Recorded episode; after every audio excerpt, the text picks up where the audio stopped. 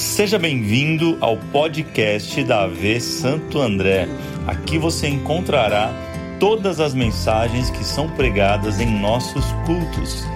Que Deus fale com você. Será que você pode pegar o teu celular e compartilhar esse culto com alguém? Você sabe que estamos em dias onde muitas pessoas têm se entregue àquilo que Satanás tem feito e talvez esse vídeo que você vai mandar agora, esse link, pode transformar totalmente o destino de alguém.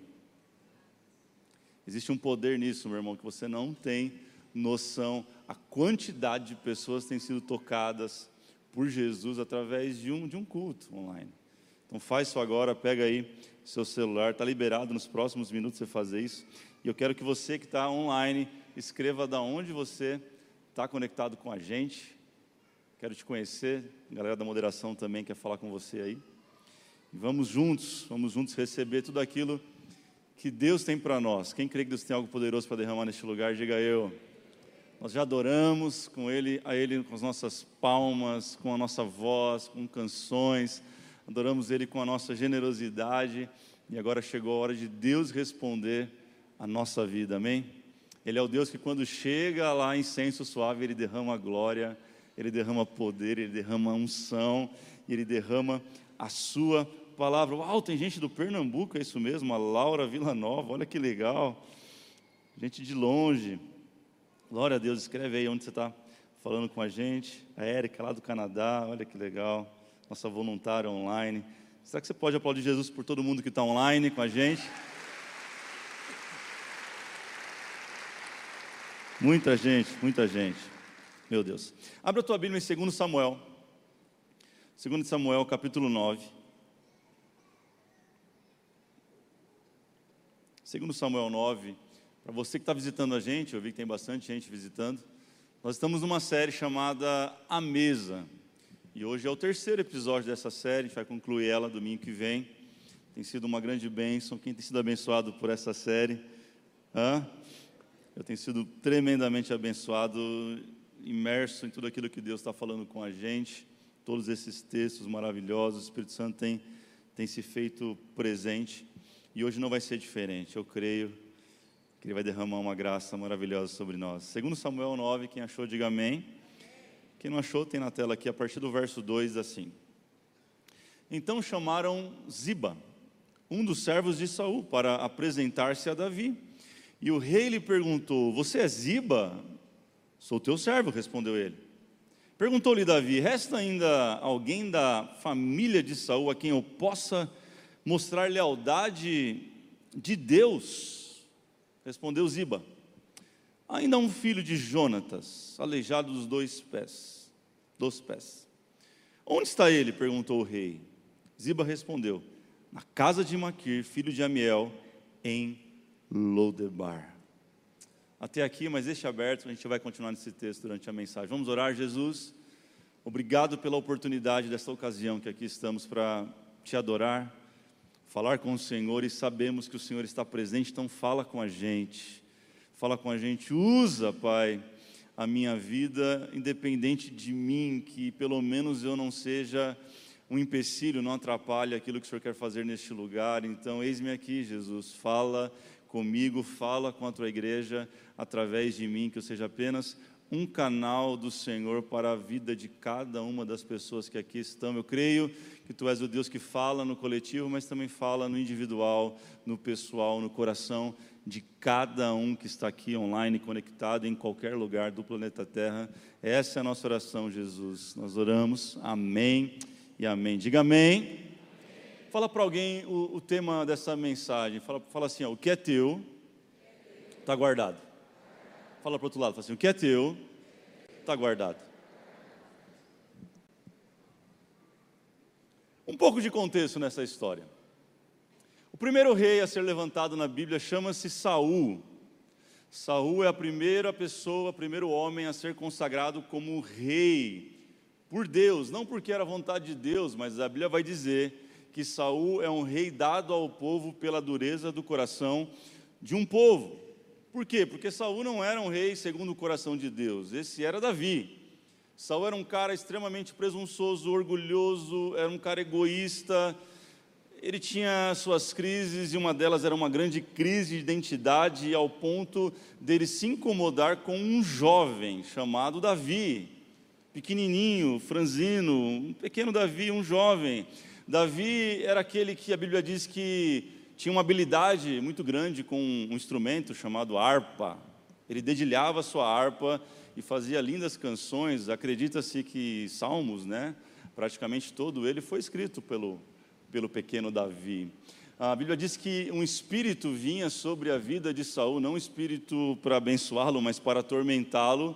E era Davi quem era chamado para tocar a sua harpa. Ele chegava lá, tocava a sua harpa, e aquele espírito que atormentava Saul, que não deixava ele em paz, saía no momento em que ele tocava o seu instrumento. Davi amava servir o rei. Davi amava Saul e ia servir o seu reino, mas alguma coisa foi acontecendo no coração de Saul contra a vida de Davi. Um certo dia, e talvez a história que todos nós conhecemos, quem frequentou a escola dominical, tem alguém aqui da escola dominical, quem é dessa época, vamos lá, entrega a sua idade agora. Davi Golias, é a história mais conhecida. Um garoto que foi para um, um lugar onde estava acontecendo uma batalha e tinha um homem chamado Golias, um gigante enorme, que desafiou o povo e ninguém teve coragem contra ele. Davi foi ali só para entregar uma marmita só para levar uma comida para os seus irmãos, ele vê tudo aquilo e fala: como pode assim? Quem é esse? Quem é esse incircunciso?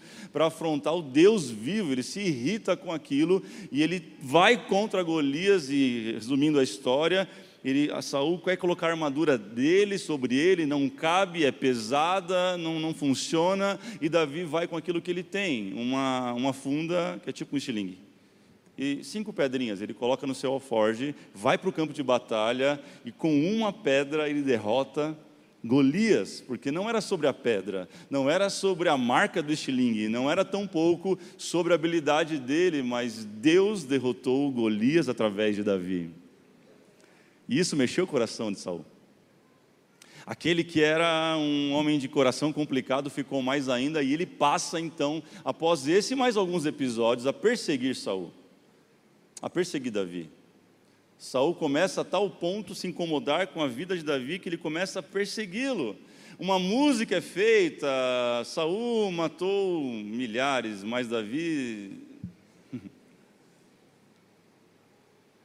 Ele não suporta o elogio, ele não suporta a comparação, ele não suporta um menino fazer sucesso, isso sobe no coração dele. Mas Davi se mantém fiel. Davi é o rei que viria segundo o coração de, de Deus. Davi continua a sua vida e olha que engraçado, o melhor amigo dele vai se chamar Jonatas. Sabe quem é Jonatas? Filho de Saul. Ele não se incomoda que Saul não goste dele tanto assim. Ele estabelece uma amizade incomum, uma amizade extraordinária. Fora da curva, eles se tornam grandíssimos amigos, amizade sincera, verdadeira, não aquela que você quer que tenha piscina, churrasco, amizade verdadeira. Fala para alguém, amizade verdadeira. De uma forma assim nunca vista, é incrível a amizade, a amizade deles, e obviamente que Saul não concorda com, com essa amizade e, a fila anda, o tempo acontece, avançando muito o tape para você entender o que está acontecendo. Nós chegamos na última batalha de Saul. Saul ainda rei vai para a última batalha da sua vida contra um povo chamado Filisteu. E nessa batalha eles começam a perder, começam a matar todo mundo do exército de Saul. Eu estou aqui no final do, do livro de 1 Samuel, capítulo 31, se eu não me engano. Está acontecendo essa guerra e nessa batalha morrem não só os soldados de Saul, mas morrem os seus três filhos. Saul está agora ferido, ele toma algumas flechadas. Ele chega para o seu escudeiro de arma e fala para ele: Me mate agora, porque eu prefiro morrer do que ser preso e ser levado como prisioneiro sobre os filisteus. Ele, ele é orgulhoso, ele não, ele, não, ele não assimila a situação de estar nas mãos de alguém. Ele tem que ser o grande, ele tem que ser o bom. Então ele faz esse pedido e aquele jovem não faz o que ele pede. Então a Bíblia diz que Saul pega a sua espada, finca no chão e se joga em cima dela. É o rei que se suicidou. Aquele jovem vendo tudo isso, olha como o exemplo é poderoso. Ele faz a mesma coisa. Aquele jovem também finca sua espada e se mata. Cuidado, nós sempre estamos influenciando alguém, ou para o bem ou para o mal. Saul é essa pessoa. Já estou agora no capítulo 1 de 2 Samuel. Chega a notícia de que Saul morreu. Chega a notícia de que os filhos da casa de Saul morreram. O exército acabou. Chega para Davi essa notícia. E Davi, ao contrário de, de talvez de mim, não vou falar de você, porque você é muito crente. Eu não sou tão crente assim. Se fosse eu, talvez eu ia sair pulando, comemorando. Uau! Morreu o cara que está me perseguindo a vida inteira. Morreu aquele que está doido para me matar. Gente, eu ia comemorar, com certeza. Não sei você, mas eu ia ficar feliz. Eu ia comemorar.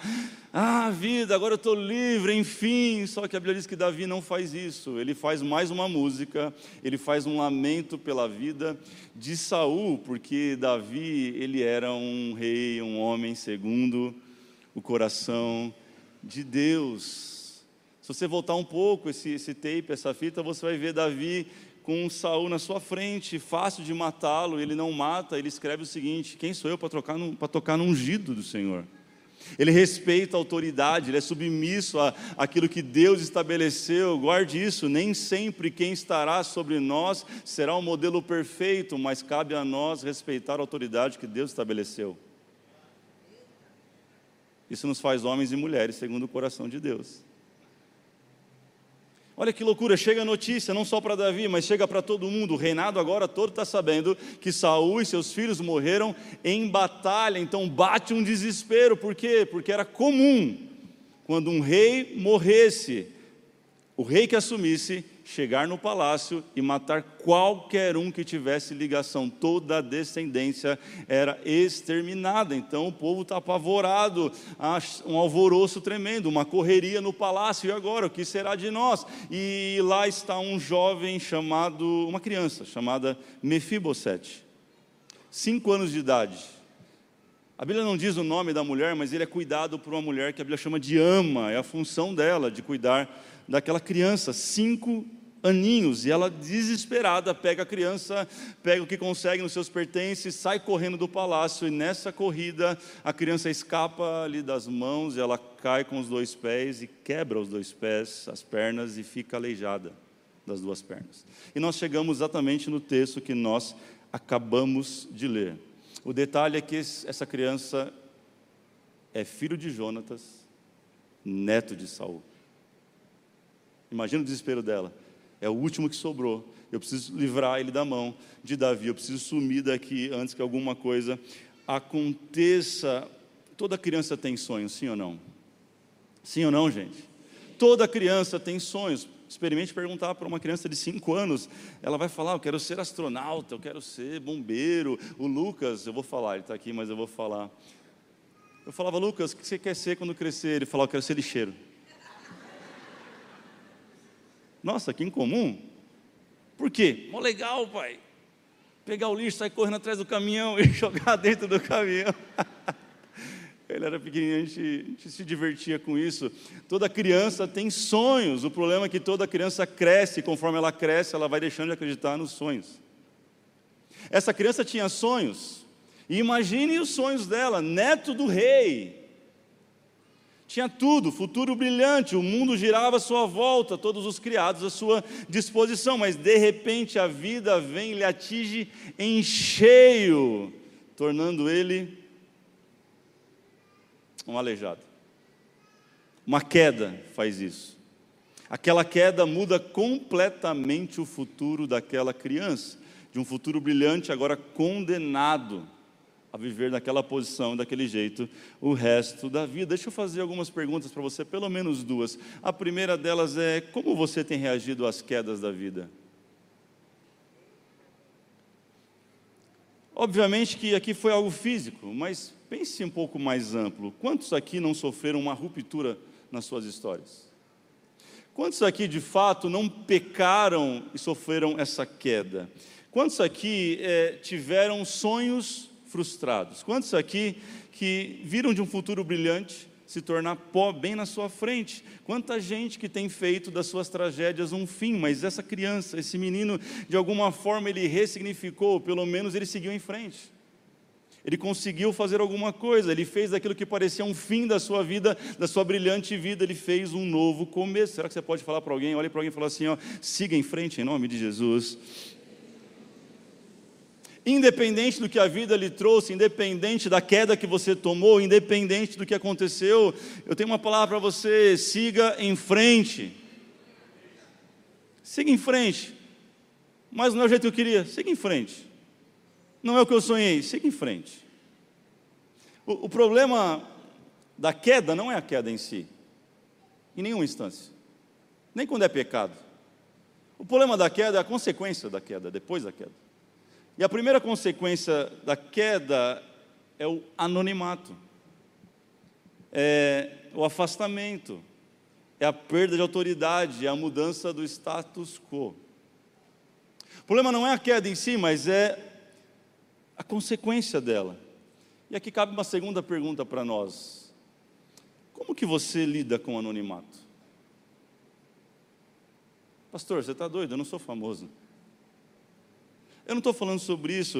Eu estou falando de que antes te pediam dinheiro emprestado porque você tinha condições, e agora você está na pior, você procura alguém para pedir, não tem mais ninguém. Anonimato tempo de esquecimento. Eu estou falando de que antes você vivia rodeado por amigos, te procuravam para tudo, te chamavam para tudo, mas agora não te chamam mais para nada, nem para jogar bote. Que bom, né? Estou falando de gente que viu a tua queda. Hum. Gente que viu a tua queda, mas agora só te despreza e te ignora por isso. Gente que antes te celebrava, mas agora te acusa, aponta o dedo e se te vê no shopping, passa para o outro lado do corredor só para não trombar com você. Estou falando disso, estou falando com você que tinha um emprego incrível, o um emprego dos sonhos, um futuro brilhante, mas de repente você foi mandado embora e perdeu todos os benefícios que você tinha, aquele sonho foi pelo ralo. Estou falando de você que era dono de uma empresa, essa empresa quebrou, faliu, você ficou na pior como que você lida com o tempo de anonimato. Lodebar, esse lugar que ele vai parar, é o lugar do anonimato. É o lugar do, abre aspas, esquecimento. Como você tem lidado com esse lugar? Sabe, quando você acha que Deus se esqueceu de você, guarde isso. Ele sempre vai preparar um lugar, um alguém e uma porta aberta. Você pode falar isso para alguém? Olhe para alguém que você escolheu, a primeira opção. Pessoa mais bonita do seu lado. Fala assim: Deus tem para você um lugar, uma pessoa e uma porta. É sobre isso que eu quero falar com vocês nessa noite. Primeira coisa que ele tem é um lugar, diga um lugar. Alguns pregadores amam enfatizar que Lodebar era um lugar muito ruim, muito feio, muito distante, muito horrível. Quem já ouviu isso, alguém pregar assim? Eu já preguei assim. Mas, gente, na Bíblia não tem nada disso, então perdão se alguém ouviu pregar isso. Acontece. Lodebar não é tão longe assim, ele está a 40, talvez 50 quilômetros de Jerusalém, nem é tão longe assim, não tem embasamento bíblico para falar que o lugar é tão horrível assim, gente. O que podemos afirmar é que ele vai parar lá de alguma forma e esse lugar se torna o seu lar, a sua nova casa. Não era o palácio, mas pelo menos agora lá ele tem comida e ele tem um teto. Vamos combinar uma coisa? É muito melhor você estar num lugar desse que tem comida e teto do que morrer no palácio. Então, aquilo que muitas vezes parece que é o teu esquecimento, é o teu anonimato, é Deus cuidando de você numa terra um pouco longe de onde você gostaria de estar. Talvez não é a geografia que você gostaria, mas é Deus cuidando. É melhor estar vivo lá do que morto aqui.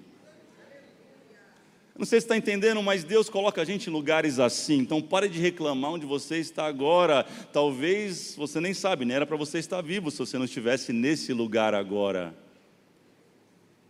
Então, aquilo que parece uma maldição, aquilo que parece um peso, aquilo que parece, ah, eu quero sair daqui, tem alguma coisa boa nesse lugar. Alguns historiadores vão dizer, isso é extra-bíblico, que aquele lugar era, uma, era um abrigo para os órfãos, era uma casa para os necessitados, era um lar para quem não tinha nenhum outro lugar para ir, eles iriam para lá e chegavam em Lodebar. Mefibosete, como eu disse, ele chegou lá com cinco anos, gente. Quantos anos? E ele não viveu um, dois, três, quatro, cinco, dez, mas ele vai viver de 20 a 25 anos da sua vida lá. Lá ele se tornou um adolescente, lá ele se tornou um jovem, lá ele se, tornou um adulto, e o verso 12 vai dizer que lá ele teve um filho chamado Mica, ou seja, lá ele viveu, lá ele construiu a sua vida do jeito que deu, lá ele seguiu em frente. Como eu falei, sabe, Deus às vezes prepara lugares assim para mim e para você. Um lugar para gente machucada que não consegue mais andar sozinha. Um lugar para gente cansada de caminhar na estrada da vida. Um lugar para a gente estar tá fugindo de alguém ou de algo, de uma situação. Um lugar que você possa somente entrar, sentar, ficar escondido e se alimentado por um tempo. Um lugar como esse, um lugar chamado lugar do encontro. Eu não sei se tem alguém que entrou neste lugar com essa perspectiva, pastor. Eu vim para cá porque eu só quero sentar, aqui é grande, eu fico lá atrás, eu vou para a galeria e Deus nunca vai me encontrar aqui. Eu só quero um teto, eu quero um pouquinho de alimento, eu quero ir embora, mas Deus te achou nesse lugar. Eu não te vejo, eu não sei teu nome, mas Deus sabe.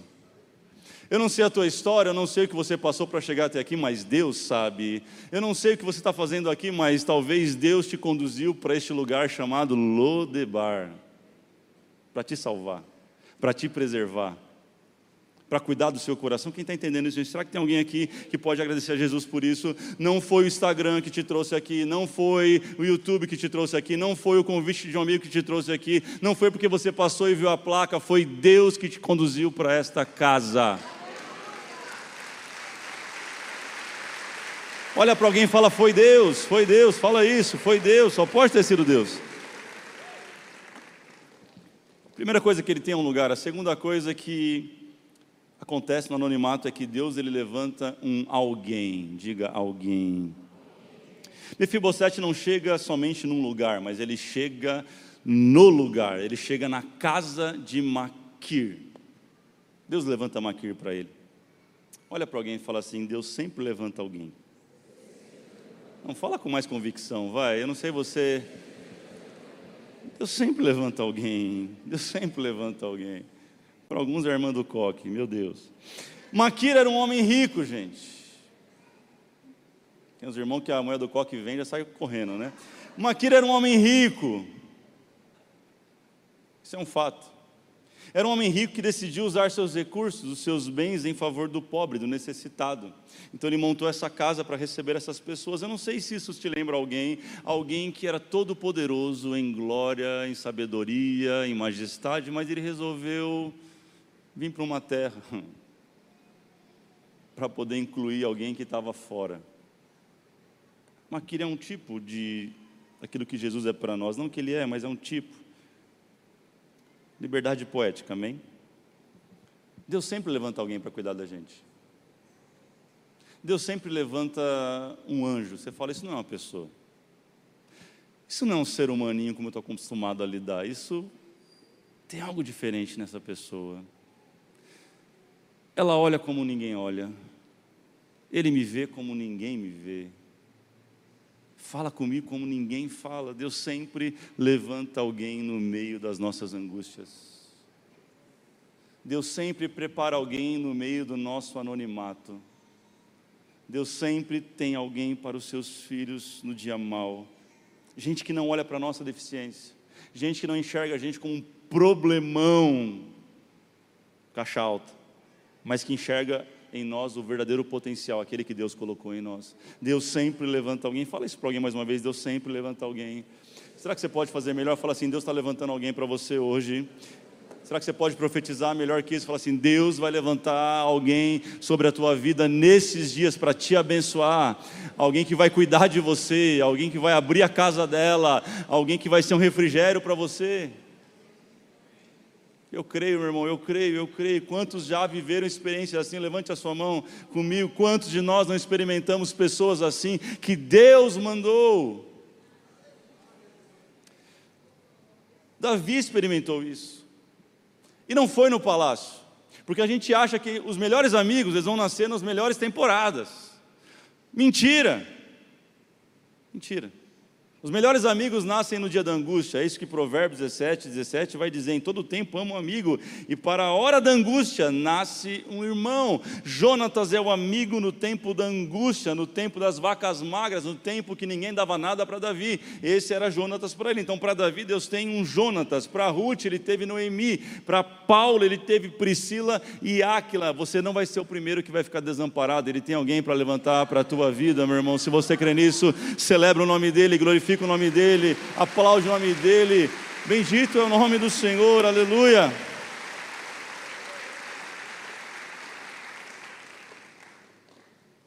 Mefibosete está lá. O nome difícil. É mais um nome disponível na Bíblia. Para quem está grávida. Imagina, vem cá, Mefizinho. Oh, meu Deus, faz isso não. Estou brincando, irmão. Vou falar que o pastor falou, não falei, estou brincando. Mefizinho está lá. Agora não é mais Mefizinho porque ele já está com 25, 28 anos. Ele está lá mais um dia, talvez ele acordou mais um dia, talvez ele foi lá, tomou um banho, talvez ele levantou, fez o seu café, pegou o celular, respondeu as suas mensagens, mais um dia, arrumou as suas coisas e foi sair para trabalhar. E quando ele vai sair para trabalhar, ele dá de cara com uma comitiva esperando ele. A carruagem real está na frente. Como é que você ia ficar, irmão? Quem ia ficar empolgado, diga aleluia. Ele não ficou empolgado. Sabe por quê? Ele saiu fugido do palácio. Sabe o que ele pensou imediatamente? Me acharam. Alguém virou e falou assim: O que é teu? Você achou que fugiu da justiça. Você achou que conseguiu driblar a morte. Mas ela te encontrou. Você conhece alguém assim? Porque às vezes Deus levanta alguém, mas às vezes o diabo também levanta alguém. E a voz que você ouve é a voz que te guia. Com certeza ele ficou apavorado, irmão. A gente vai ver isso daqui a pouco que está na Bíblia, não estou inventando. Ele ficou morrendo de medo, porque ó, ele pensou: meu Deus, e agora? Consegui viver, já tenho filhos, eu estou bem aqui, já me acostumei com Lodebar, mas alguém bate na porta dele e agora eu estou já um pouco na frente, eu estou no verso 5 e é Davi mandando chamar ele. Davi falou: Vai lá onde ele está, não quero saber quanto tempo, não quero saber a distância. Busca esse menino e traz ele para cá. Volte o verso 4, que ele diz: Onde ele está? perguntou o rei Ziba. Respondeu: Na casa de. Alguém dedurou ele, irmão. Alguém falou: Tá lá, trocou de nome, está chamando agora o Wesley mas tenho certeza que é ele. Chegou aqui 20 anos atrás, arrastejando, correndo, fugido. Vai lá. E chegam na casa. Sabe o que eu aprendo aqui?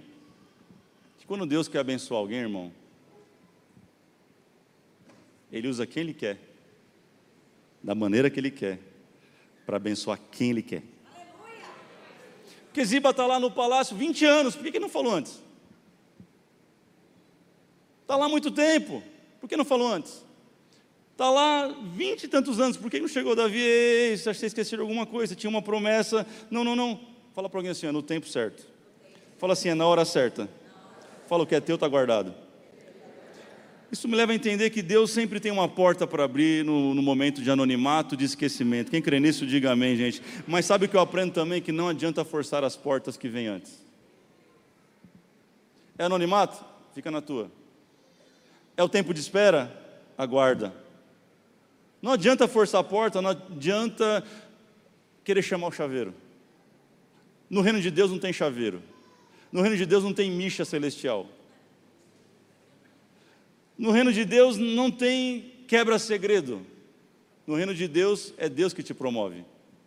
E ele usa quem ele quer. Apocalipse 3,7 diz que o Senhor tem a chave de Davi, que ele abre a porta que ninguém fecha, ele fecha a porta que ninguém abre, meu irmão. Ele é aquele que no tempo certo te tira do anonimato, te levanta, te abre uma porta ampla e fala: entra, filho, que é tua. Porque o que é teu está guardado. Agora você entendeu o tema da mensagem. Eu sou meio doido assim. A Dani fala que você vai falar, esse é o tema. Eu falei, esse é o tema. Isso é loucura, porque depois que ele vive num lugar, depois que ele conhece alguém, então Deus abre uma porta, e não é qualquer porta, ele abre a porta do palácio. Eu estou falando do palácio real. Olhe para alguém e fala assim: para de correr atrás da bênção. O que é teu está guardado. O verso 5: Então o rei Davi mandou trazê-lo de Lodebar, carruagem real, gente com roupa real, parou na porta dele e falou: Eu vim te buscar. Não, mas eu. Eu vim te buscar. Não, mas pelo amor de Deus, eu tenho filho. Eu tenho cinco filhos, eu tinha um só. A gente fica nervoso, a gente fala umas coisas que não tem nada a ver, né? Até que ele convence, ele entra no cavalo real e a gente chega agora no palácio, verso 6 e verso 7. Quando Mefibosete, filho de Jonatas e neto de Saul, compareceu diante de Davi, olha o que ele faz, gente. Prostrou-se, rosto em terra. Mefibosete perguntou Davi. Ele respondeu: Sim, sou teu servo. Olha como ele estava com medo, verso 7. Davi fala para ele: Não tenha medo. Davi percebeu nos olhos dele. Davi percebeu no jeito dele se mover. Davi percebeu na atitude dele que alguma coisa estava errada e falou assim para ele: Não tenha medo. Fala para alguém, relaxa. Fala assim: depois de uma notícia ruim, vem outra ruim. Fale, depois de outra notícia ruim, pode vir outra ruim. Mas uma hora vem uma muito boa. Ele talvez não acreditou, ele talvez falou: Não, chegou a hora. Davi, Davi falou: Chegou a hora, fica tranquilo, porque eu te trouxe aqui, olha só, pois é certo que eu te tratarei com bondade por causa da minha amizade com Jonatas, teu pai. Ele diz mais: Eu vou devolver-lhe todas as terras que pertenciam ao seu avô Saul, e você comerá sempre a minha mesa. Notícia boa, fala notícia boa. Será que você pode falar alguém está chegando notícia boa? Vamos lá, irmão, que desanimação é? Meu Deus, que desânimo é esse? Fala, tá chegando notícia boa, irmão. Escreve aí no chat, está chegando notícia boa. Eu creio, irmão, eu creio, eu creio que o telefone pode tocar, não é para cobrar conta, não, é para dizer, tem uma notícia boa.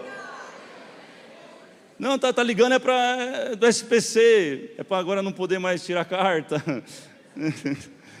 oh, meu Deus.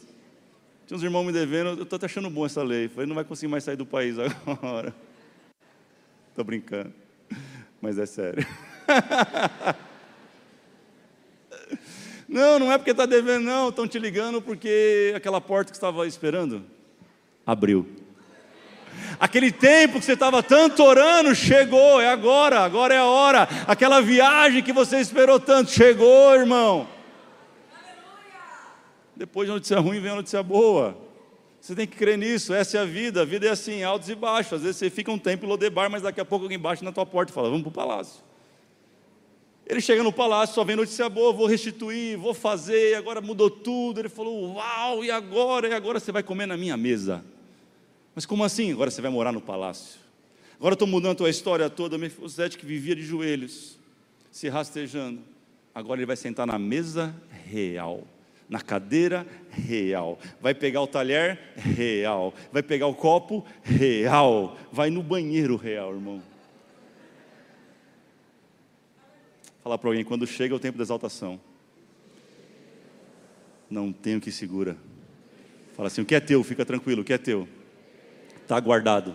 Fala assim, o que é teu, ninguém toma. Fala, o que é teu, ninguém pega. O que é teu, é teu e ponto final, irmão. Chega desse negócio de correr atrás daquilo que não é nosso.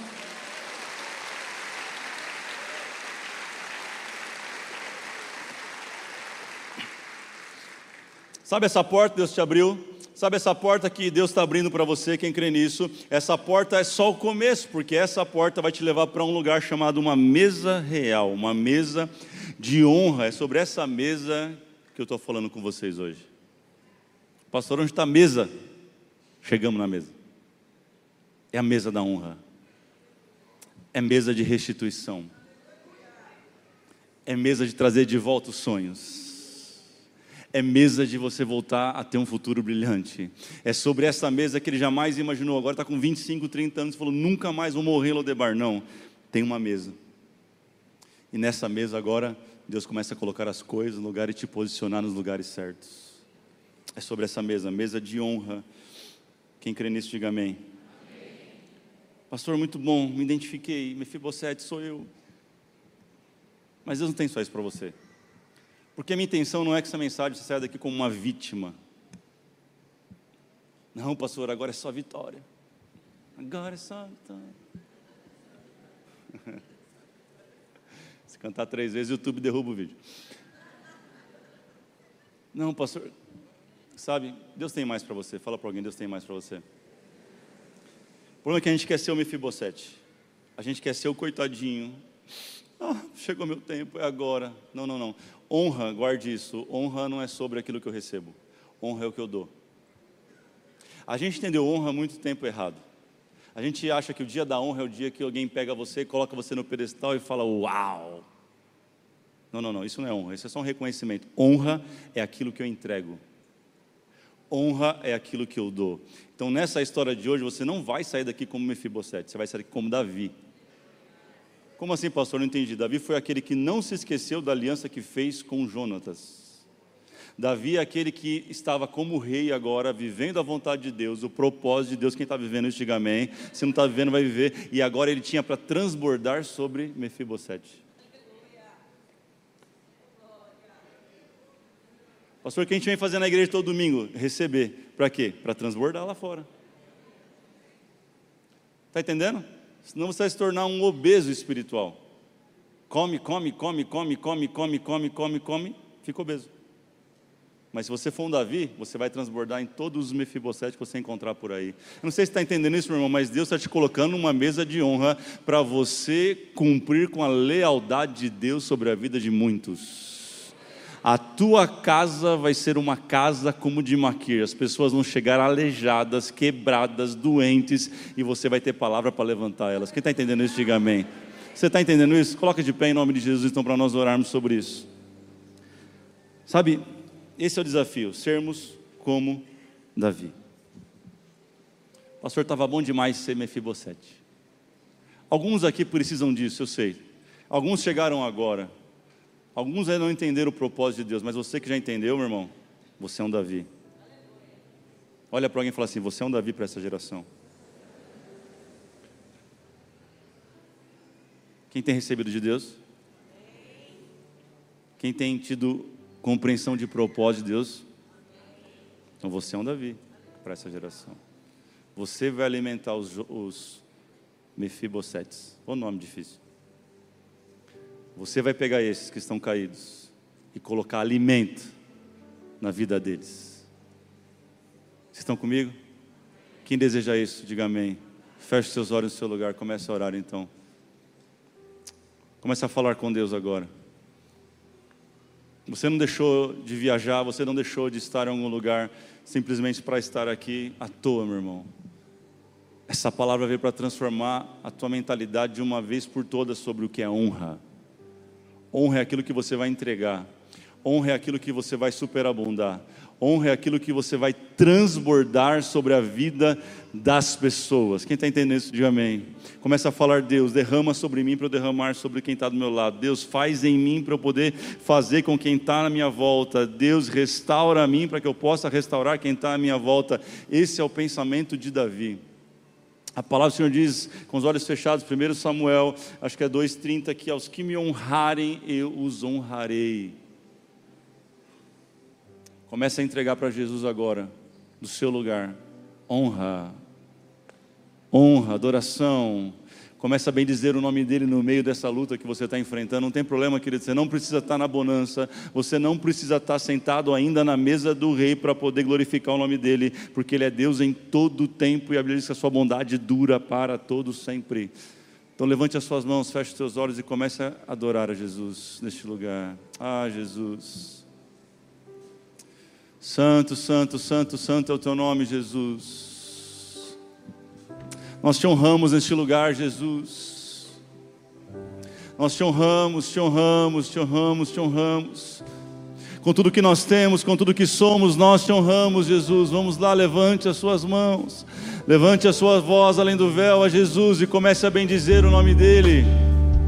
Aleluia, Santo, Santo, Santo, Santo é o Senhor. Você que está em casa, para tudo que está fazendo agora, levante as suas mãos no seu lugar e comece a adorar a Jesus.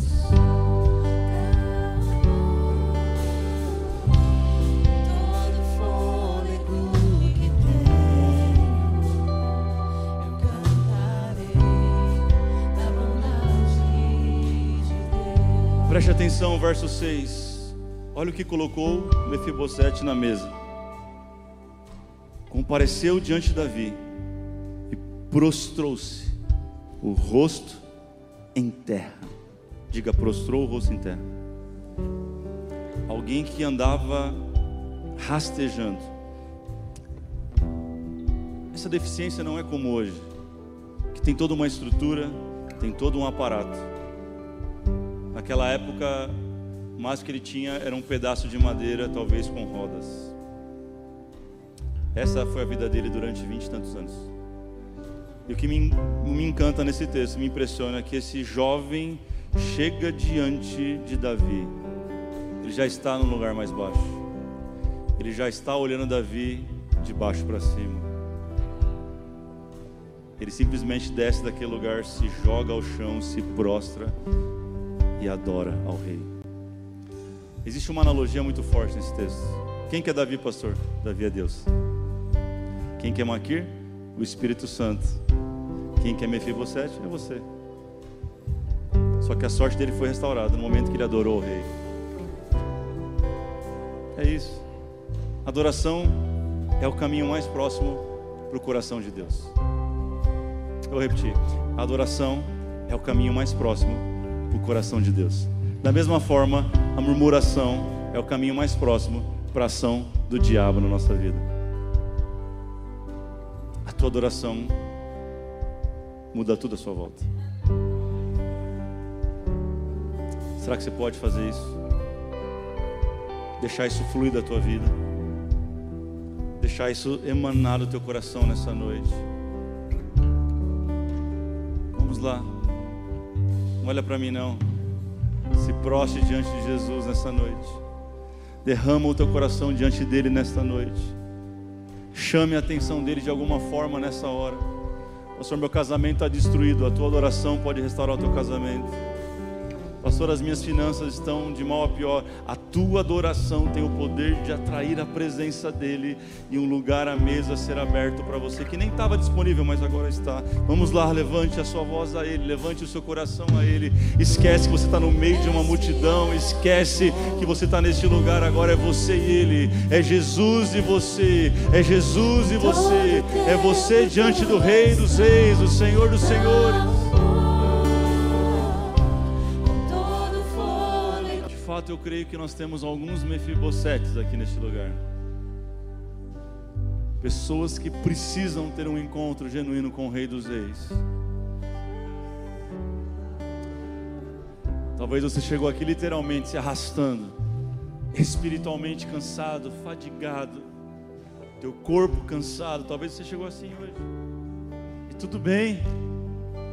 Pastor, eu me identifiquei mais com Mefibosete do que com Davi. Tudo bem. Tudo bem, porque o Rei dos Reis está neste lugar. E Ele está aqui para restaurar o teu lugar à mesa. Filho, parte da família. Falo com você, está afastado, afastada, longe, longe. Talvez a tua Lodebar é longe de Jesus. Você que nunca entregou a sua vida para Jesus, você que nunca reconheceu Ele como Senhor e Salvador. Você que nunca orou dizendo: Jesus, entra na minha vida, muda a minha história. Eu reconheço o Senhor não como amigo só, não como alguém da história, mas eu te reconheço como Senhor, como Rei. É com você que eu estou falando. Você que está aqui, você que está em casa, você que está online, escreve agora. Se você deseja entregar a tua vida para Jesus ou voltar para Jesus, escreve assim: Eu quero um novo começo. Escreve isso no chat. Alguém vai orar com você, alguém vai falar com você. Mas se você está aqui, feche seus olhos. Toda a igreja, todos nós, continue adorando o Rei dos Reis. A tua adoração vai liberar e libertar pessoas que estão do seu lado agora. Continue adorando. Continua cantando no seu interior a bondade dEle, a graça dEle, a misericórdia dEle, a fidelidade dEle. Ah, querido, o inferno não suporta isso, vamos lá. Mas se você quer entregar a tua vida para Jesus hoje ou voltar para Ele, essa é a tua noite. Não é amanhã, não é semana que vem, não é quarta, não é o próximo domingo, é hoje. Vou contar até três. Se você deseja fazer isso, levante sua mão comigo no três. Vamos lá, um, dois, Três, se alguém levante uma de suas mãos o mais alto que você puder. Vamos lá, vamos lá. Deus te abençoe. Deus te abençoe. Deus te abençoe. Deus te abençoe. Na galeria tem alguém. Deus te abençoe. Deus te abençoe. Vamos celebrar Jesus por essas pessoas. Você que está em casa também, nós celebramos a tua vida. Parabéns pela tua decisão. Glórias ao nome do Senhor Jesus. Olha só. Você que tomou essa decisão, não sai daqui sem chegar no nosso hall. A Silmara vai estar lá te esperando. Guarda esse nome, Silmara. Ela vai estar ali te esperando, ela quer falar com você. Ela vai pegar o teu nome, vai te dar um presente muito especial. Quem gosta de receber presente? Você que tomou essa decisão tem um presente separado para você, para marcar esse dia. A gente quer te ajudar nos próximos passos na condução daquilo que você vai viver a partir de hoje. Amém? Semana que vem tem mais. Semana que vem é o último episódio dessa série. Vai ser bom demais. Jesus, obrigado. Obrigado por mais um domingo. Obrigado por esse feriado. Alguns descansando, outros aqui adorando o teu nome neste lugar, reunidos entre família. Não importa, importa que o Senhor está conosco, onde nós estivermos, Pai. Leva os teus filhos em paz, aqueles que ainda vão viajar, aqueles que estão, traga em paz. Preserva, Senhor, cada um. Cada família desta casa preserva, livra do acidente, das chuvas que tem acontecido, livra de todo mal, Pai. Nós oramos por isso. Nós celebramos o Teu nome mais um domingo por cada uma das pessoas que tiveram um encontro contigo e a revelação da Tua palavra. Continua falando comigo. Continua falando com cada um que ouviu a Tua voz nesta noite nos convence de que há uma mesa para nós servirmos o nosso irmão. Essa é a nossa oração. Em nome de Jesus oramos. Quem crê assim, diga amém. Deus te abençoe, querido. Um beijo, vá em paz e até, até o nosso próximo.